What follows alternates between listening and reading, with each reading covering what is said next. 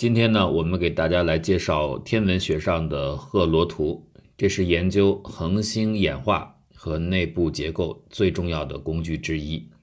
恒星内部的物理状态和几何结构十分复杂，所以要想进行研究，我们必须先对恒星的结构和状态做一些基本的假设。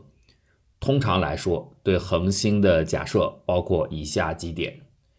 恒星的几何结构，我们认为是一个球对称结构，就是几何上它基本是一个完美的球。恒星的内部可以划分成许多同心的球层，而且每一个球层内物理化学的诸多参数是相同的。恒星内部满足流体静力学平衡条件，就是向外扩张的趋势和向内收缩的趋势刚好平衡。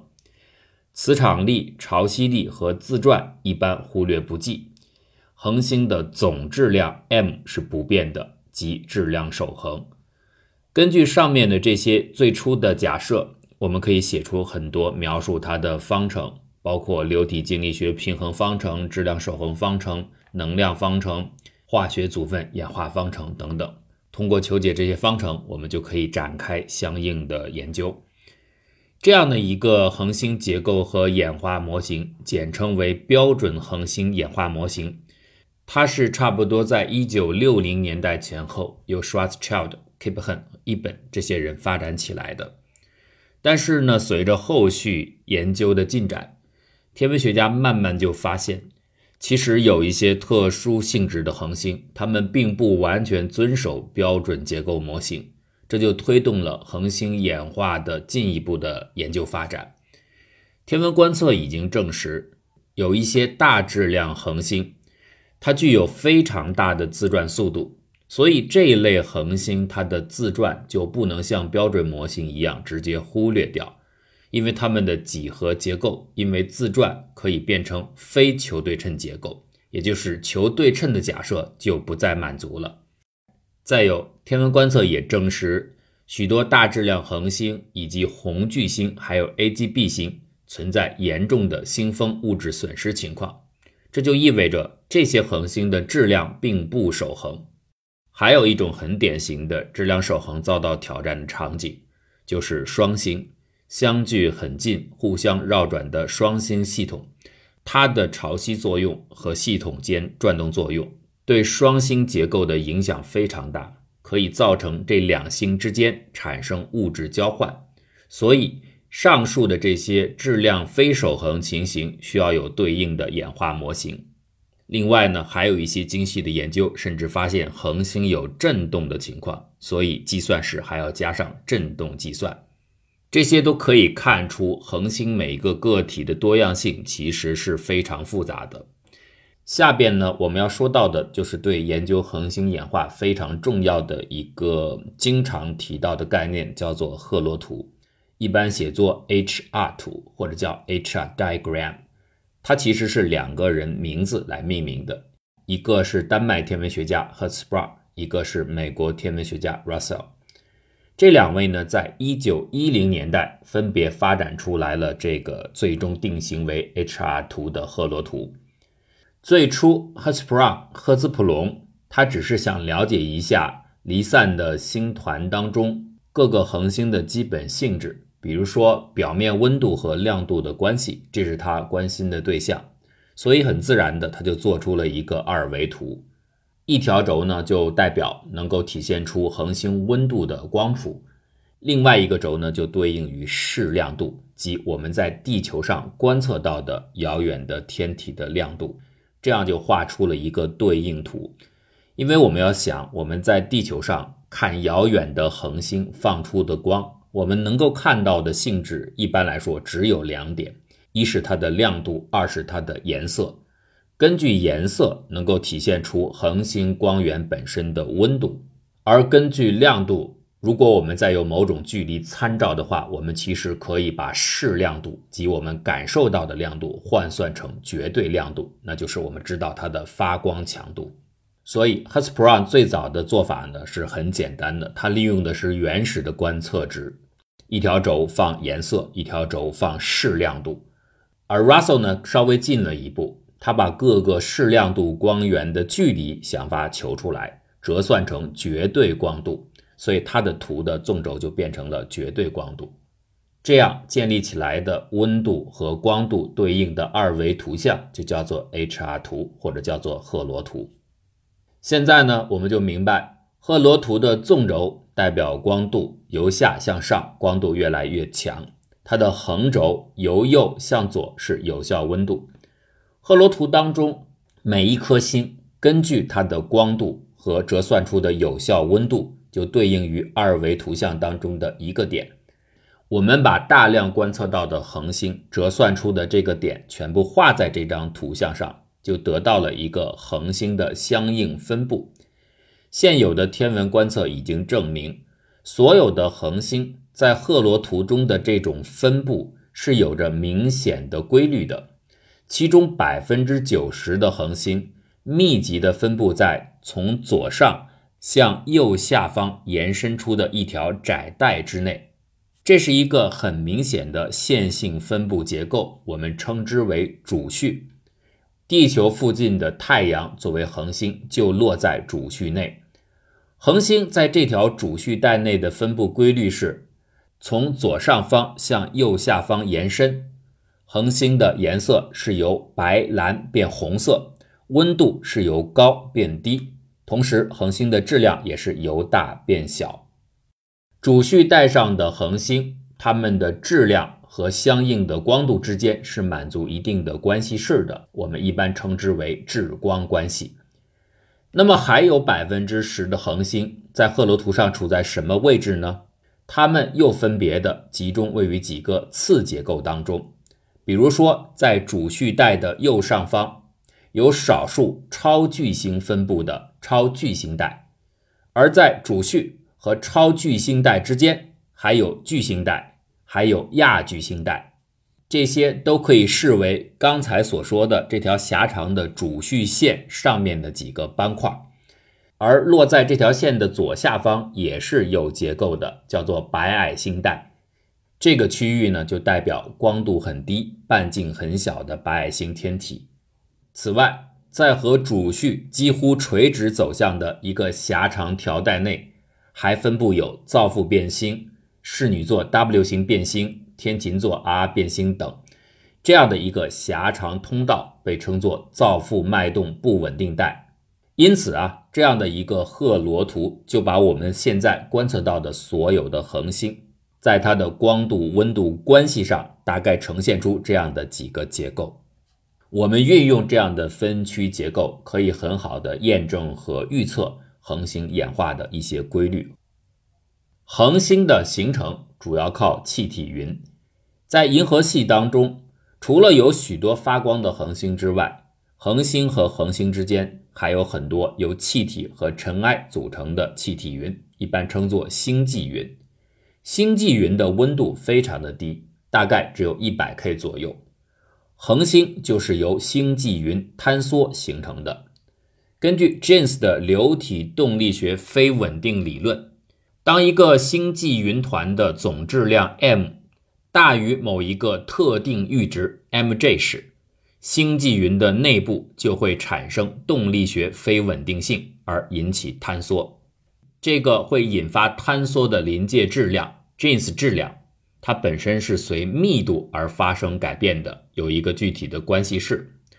所以，当星际云坍缩并让它内部的密度变大时，根据上述的临界质量与密度的关系，密度越大，相应引发坍缩的临界质量就会变小。这就会造成星际云在坍缩过程当中，局部区域的质量又再次大于了临界的 Jeans 质量。这意味着原先聚集在一起才超过临界质量的整个星际云，现在可以分解成若干个局部，每一个局部各自单独的质量，因为随着密度的提升，现在这个局部的临界质量已经得到了满足，它也可以继续坍缩。这就使各个局部区域又再次产生动力学非稳定，发生各自坍缩。上述的这个过程会导致星际云在坍缩进程中碎裂成很多小的云团，而且碎裂成的小云团继续满足 Jeans 坍缩条件。同样的，再重复上述的分析过程，当你满足再次坍缩条件之后，每一个局部可能又分裂成它的内部的各个小局部空间，而且进一步碎裂下去，直到最后碎裂成具有恒星质量范围内的云团，并且发展成为恒星。这个关于恒星是由星际云坍缩形成的理论，已经被很多的天文观测事实所证实。比如说，我们可以观察到，质量大和光度高的年轻的恒星，一般都集中在银河系的悬臂上，因为悬臂的周围充满了星际云。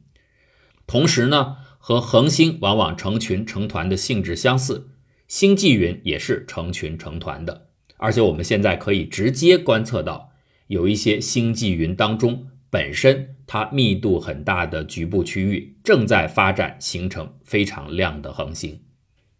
那么星际云坍缩形成的这种恒星就是我们现在的恒星吗？并不是。这样的坍缩恒星称为原恒星，它是早期形态。原恒星和我们一般的恒星不一样，虽然它也达到了流体静力学平衡，向内向外的趋势基本一致。但是它的根本特点是内部温度非常的低，低到还不能产生热核反应，所以它的整个内部呈现出的是对流状态，各处的化学组成是均匀的。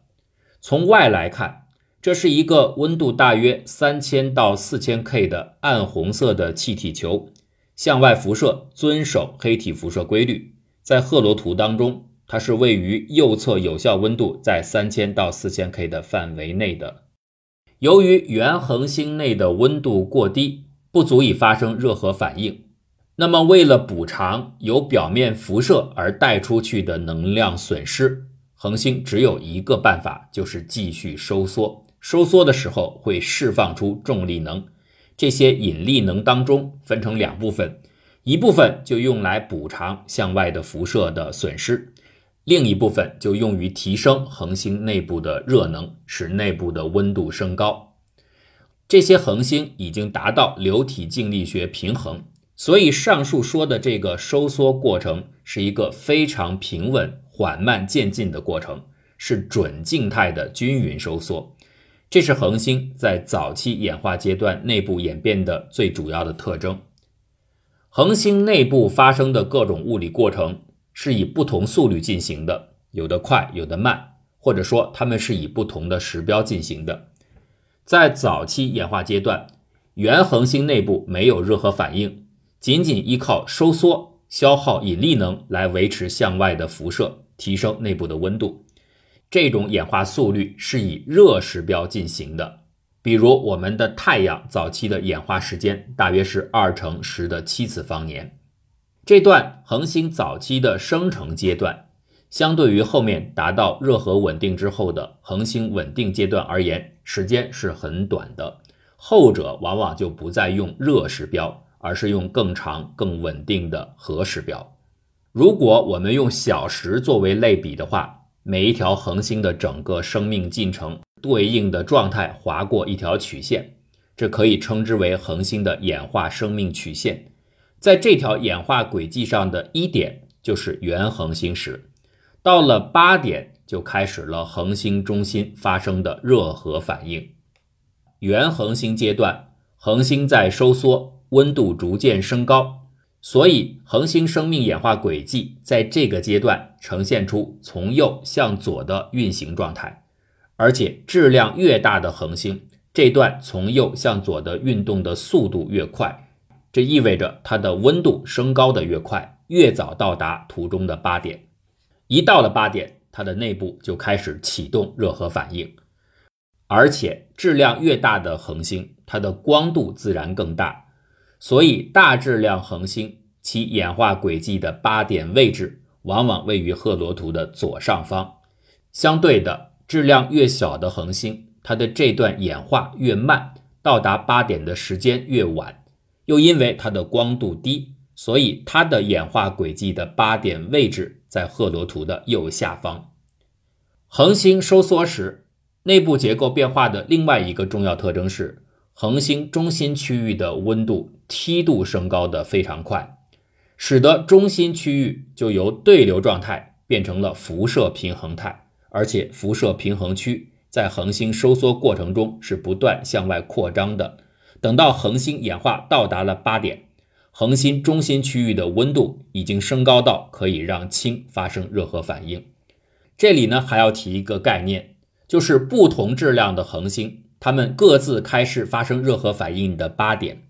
这个位置在刚才所说的每个恒星对应的各自生命演化轨迹上，从主序图上来看，都位于其左边缘，所以人们就把主序的左边缘称为零零主序。零零就是零碎的意思。为什么叫零零主序？这是因为刚才已经介绍过的缘故。此前早期恒星形成时是以热时标进行的，等到内部发生热核反应的时候，尤其是氢的热核反应发生之后，其演化速度是非常慢的。恒星以极慢的核时标进行演进。例如以太阳为例。它的中心核内的氢燃烧完需要的时间是十的十一次方年，相较于太阳形成的十的七次方这个尺度来说，后者的时间占到绝对统治地位。前面可以说很短促，一瞬即逝，故此那段时间可以忽略不计。我们可以以氢核反应开始发生作为恒星的零零。又因为这些最起点都处在刚才所说的赫罗图主序的左侧边缘，所以这就叫做零零主序。到此，我们结合已经介绍的恒星演化理论，终于可以了解到为什么赫罗图上呈现出的这条主序带会是这样的一种情形：从左上向右下方行进，恒星质量由大变小，温度由高变低，光度由大变弱。为什么？因为不同质量的恒星在主序前的早期演化阶段，它们各自的演化速度和光度是不同的，因而它们到达主序的位置是不同的，就呈现出这样的一种赫罗图的结构。从零零主序开始，恒星中心核内发生氢聚变，变为氦，这样的一个热核反应提供主要的能源。而这个时候的恒星在赫罗图中的演化轨迹就会离开零零主序，继续的向右向红巨星方向移动。当恒星中心核内的氢全部聚变，或者我们说燃烧为氦时，这样的一个主序演化阶段就告以结束。因此，赫罗图中的主序是有一定宽度的，主序的宽度就代表着质量不同的恒星。它的中心核氢燃烧结束时，在赫罗图当中的位置。